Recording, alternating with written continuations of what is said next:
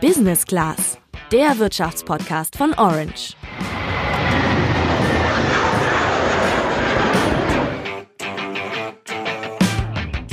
Seit dem 1. Juli 2014 ist es in Deutschland Pflicht, eine Warnweste im Auto zu haben. Ob in Gelb, Orange oder Rot-Orange, das ist egal.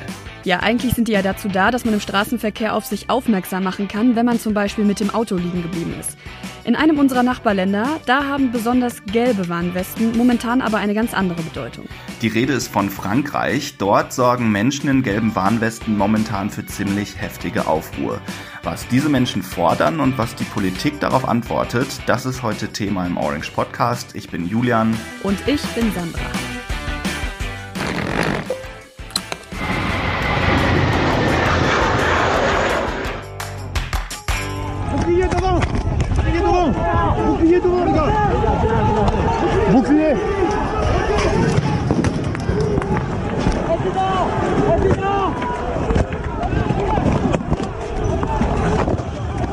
Man muss kein Französisch können, um zu verstehen, dass da irgendwas gerade ganz gewaltig schief läuft. Was ihr gerade gehört habt, war der Ausschnitt einer Szene vom vergangenen Wochenende. Da haben die Gelbwesten am Triumphbogen, also an einem der Pariser Sehenswürdigkeiten schlechthin, protestiert und auch randaliert. Die Polizei hat da natürlich nicht einfach nur zugesehen, sondern ist mit Schutzschildern ausgestattet dazwischen gegangen. Die traurige Bilanz vom letzten Wochenende waren dann knapp 230 Verletzte und ein Toter. Aber was ist da jetzt überhaupt los in Frankreich? Den Ursprung dieses ganzen Protests finden wir im Jahr 2017. Da hatte Frankreichs Präsident Emmanuel Macron angekündigt, die Kraftstoffpreise zu erhöhen. Und das hat er auch so umgesetzt, nämlich durch höhere Steuern auf Benzin und Diesel. Ab dem 1. Januar 2019 sollte der Dieselpreis um 6,5 Cent steigen, der Benzinpreis um etwa 2,9 Cent. Er selbst sagte, er wolle damit das besteuern, was die Umwelt verschmutzt.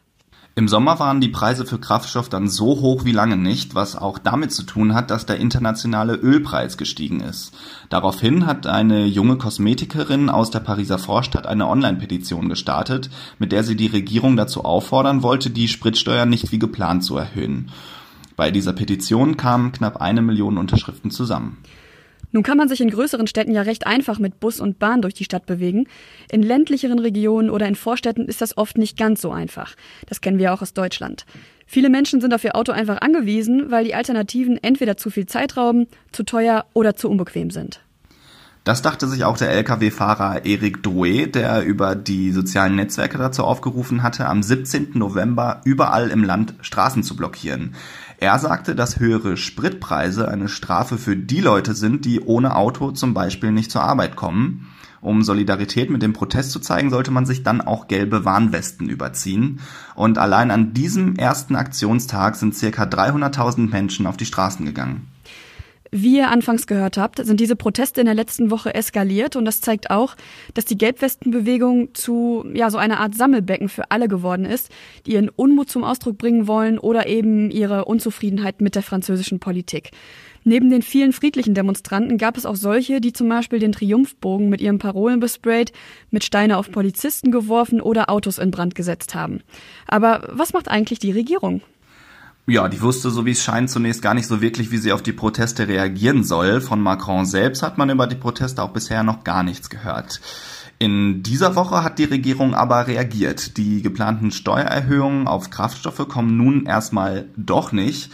Damit hat die Regierung die Kernforderung der Gelbwesten und den eigentlichen Grund für die Proteste ja eigentlich vom Tisch geräumt.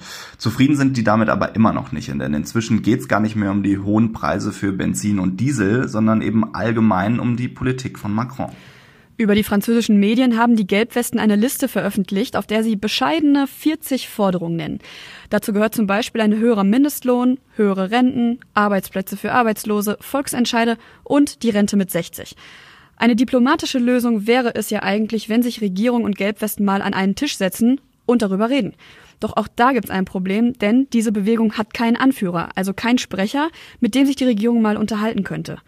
Auf Facebook kann man recht einfach Gruppen finden, in denen sich die Gilets jaunes, wie sie auf Französisch heißen, organisieren und das natürlich nicht nur in Paris, sondern an vielen verschiedenen Orten in ganz Frankreich. Auch an diesem Wochenende soll es jetzt wieder Proteste geben. Drei Viertel der Franzosen befürworten die Forderung der Gelbwesten übrigens. Und Macron, der vor seiner Wahl ja von vielen als so eine Art Allheilsbringer für Frankreich und Europa gefeiert wurde, hat laut Umfragen so wenig Zustimmung wie noch nie.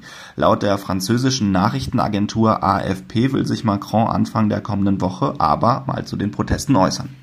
Auf Deutschland hat das Ganze erstmal keine direkten Auswirkungen, weil es sich dabei um rein französische Politik handelt. Eigentlich wollte Macron mit dieser Steuer ja etwas für die Umwelt tun. Die Realität zeigt aber, dass das bei den Autofahrern auf diese Art und Weise gar nicht gut ankommt. Und auch wir in Deutschland merken ja gerade mit der Diskussion um den Diesel, dass die Debatten emotional werden können, wenn es um etwas geht, was einen großen Teil der Bevölkerung betrifft, nämlich das Autofahren. Eine Lösung ist also gerade nicht in Sicht bei diesem schwierigen Thema. Aber was ist denn deine Meinung dazu? Wie stehst du zu den Forderungen der Gelbwesten und zu der Politik von Emmanuel Macron? Schreib's uns gerne über WhatsApp. Das war's für heute von uns. Wir sind raus. Ciao.